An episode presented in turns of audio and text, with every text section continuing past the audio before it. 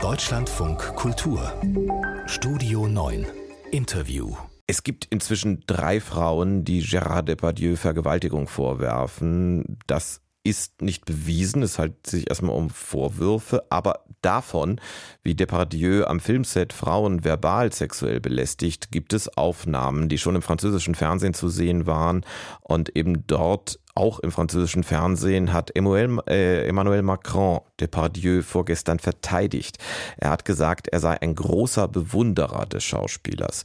Das wirft Fragen auf, die wir jetzt mit Cécile Callat besprechen wollen. Die französische Journalistin arbeitet als Berlin- und Deutschland-Korrespondentin und schönen guten Morgen, Frau Callat. Schönen guten Morgen. Lassen Sie uns auf Depardieu kommen und auch auf Macron natürlich. Das ist ja das eigentliche Thema jetzt. Diese Aufnahmen, die ich meine, das war ursprünglich eine Fernsehdokumentation von France 2, aber man findet das ja auch im Internet, diese Stelle, wo er unter anderem sehr, sehr ordinär über den Unterleib einer anwesenden Übersetzerin redet und dann wörtlich sagt, die riecht schon nach Stute. Glauben Sie, dass äh, Emmanuel Macron diese Aufnahmen überhaupt nicht kennt? Ja, das kann ich mir nicht vorstellen, dass er sie nicht kennt, aber er hat sich entschieden, ganz klar Stellung zu nehmen und ihn äh, in Schutz zu nehmen, was etwas äh, merkwürdig ist für einen Präsident, der äh, 2017 im Zuge der MeToo-Welle gesagt hat, dass, äh, dass äh, die Gleichstellung der Geschlechter und der Kampf gegen sexualisierte Gewalt ein Hauptanliegen seiner Politik sein soll. Ähm, da kann man sich nur, da kann man sich nur fragen, ob, ob, äh, ob dieser Anliegen doch nur Opportunismus war oder ist. Äh, ein Präsident sollte eigentlich die Menschen versammeln, versammeln und nicht spalten. Und er hätte, er hat wahrscheinlich eine Gelegenheit verpasst, vielleicht äh, still zu bleiben. Ist denn das jetzt diese Äußerung zu Gérard Depardieu für Sie ein Ausreißer oder passt das ganz in das Bild, das Sie von Macron inzwischen haben? Ja, also sagen wir mal, das bestätigt äh, die These, dass, äh, dass alle seine Äußerungen zu, ähm, über sexu sexualisierter Gewalt, über äh, Frauenrechte doch vielleicht eben nur ähm, ähm, Opportunismus war und nicht etwas, wofür er wirklich kämpft. Wenn man äh, woanders schaut, zum Beispiel äh, in Kanada und besonders in Quebec, ist man ganz anders umgegangen äh, mit diesem Fall Gérard Depardieu, nämlich man hat gleich die, ähm, diese nationale Auszeichnung, was äh, er äh, vor einigen Jahren bekommen hatte, ihn gleich weggenommen, weil diese Ausschnitte aus dem äh, äh französischen Fernsehen so viele Menschen schockiert hat. Aber offensichtlich ähm, wurde er nicht so schockiert und äh, musste uns mit seiner Meinung, seine persönliche Meinung, die er haben, die, die er haben darf, äh, ähm, uns alle erzählen. Aber Sie haben jetzt diesen Vergleich schon gebracht mit Kanada. Ich habe auch schon was von konkreten Reaktionen auf die Vorwürfe gegen Depardieu aus Belgien zum Beispiel gehört. In Frankreich habe ich bisher eigentlich nur gehört, dass die Wachsfigur von äh, Gérard Depardieu aus dem äh, Museum in Paris entfernt wurde.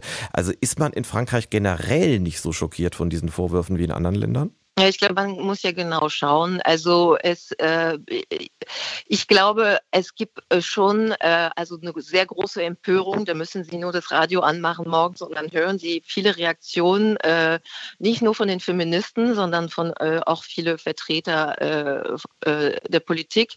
Aber es gibt tatsächlich ähm, noch bis heute eine gewisse Toleranz gegenüber Übergriffe und ein äh, Macho-Gehabe und immer eine gewisse Skepsis, wenn Prominente solchen Beschuldigungen konfrontiert werden. Aber ich glaube trotzdem, dass wir nicht mehr, äh, dass eine neue Ära angebrochen ist. Wir sind nicht mehr in der Zeit von 2011, 2012. Sie erinnern Sie sich an der äh, Strauß-Kahn-Affäre ähm, also einen Strauss-Kahn-Skandal. Ähm, da gab es ja tatsächlich wirklich wenige Stimmen, äh, die äh, auf sein Verhalten hingewiesen haben. Und das hat sich tatsächlich äh, verändert, weil es, ähm, es gibt ständig äh, Fälle mit Prominente, die mit äh, solchen Beschuldigungen äh, konfrontiert werden. Und es wird öffentlich diskutiert. Und ähm, ja, wie Sie an der Reaktion von dem Präsidenten Macron sehen, können sie noch zum Teil in Schutz genommen werden, aber das wird auch nicht mehr so gut angenommen von der Öffentlichkeit und der französischen Gesellschaft. Aber wenn Sie gesagt haben, wir sind nicht mehr äh, in dem Zustand, den wir 2011 waren, dann will ich mal ins Jahr 2018 gehen, also zwischen jetzt und damals. Da hat äh, Brigitte Bardot zum Beispiel gesagt oder streng genommen geschrieben, Schauspielerinnen, die sich über sexuelle Belästigung beklagten, seien, so ich zitiere wörtlich, scheinheilig, lächerlich und uninteressant. Das war zu einer Zeit, als die Debatte zumindest in den USA und Deutschland schon ganz anders geführt wurde. Also ist MeToo in Frankreich genauso angekommen inzwischen wie in der ganzen westlichen Welt sonst? MeToo eine, eine, hat eine sehr, sehr starke Mobilisierung ausgelöst in Frankreich. Es gab so viele Publikationen, so viele Demo. Also es war eigentlich, finde ich, ähm, auch ähm, in, in der Heftigkeit auch eine Antwort auch auf diese, auf diese zu lange Toleranz, äh, die es in Frankreich gab und gibt.